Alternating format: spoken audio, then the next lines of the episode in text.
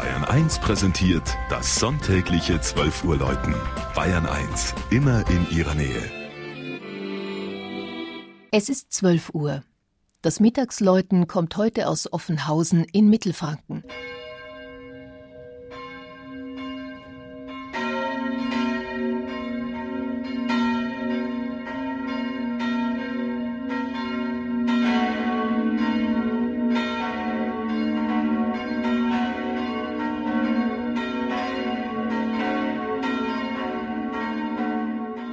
Offenhausen liegt mit seinen 14 Gemeindeteilen am Ortsrand Mittelfrankens im Hammerbachtal zwischen Hersbruck und Altdorf.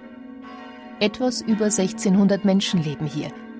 Der erste Siedler, ein Bayer namens Offo, hat dem Ort wohl im 7. Jahrhundert seinen Namen gegeben. Zum ersten Mal in einer Urkunde erwähnt wurde das Dorf erst sehr viel später, in einem Verzeichnis des Bischofs Gundekar II. von Eichstätt um das Jahr 1058. Die alte Dorfgemeinschaft war jahrhundertelang ständisch aufgebaut. Rechte teilten sich die Haussassen, also die Bauern, und die Beisassen, die Handwerker, aber auch der Pfarrer und der Lehrer. Die Hintersassen, also Beständer, das heißt Tagelöhner, und Ehehalten, die Knechte und Mägde, gehörten zur jeweiligen Herdstätte und hatten keine eigenen Rechte. Patron schon der ersten Kirche war der volkstümliche Nikolaus von Myra, der wohltätige und wundermächtige Bischof, über den es zahlreiche Legenden gibt.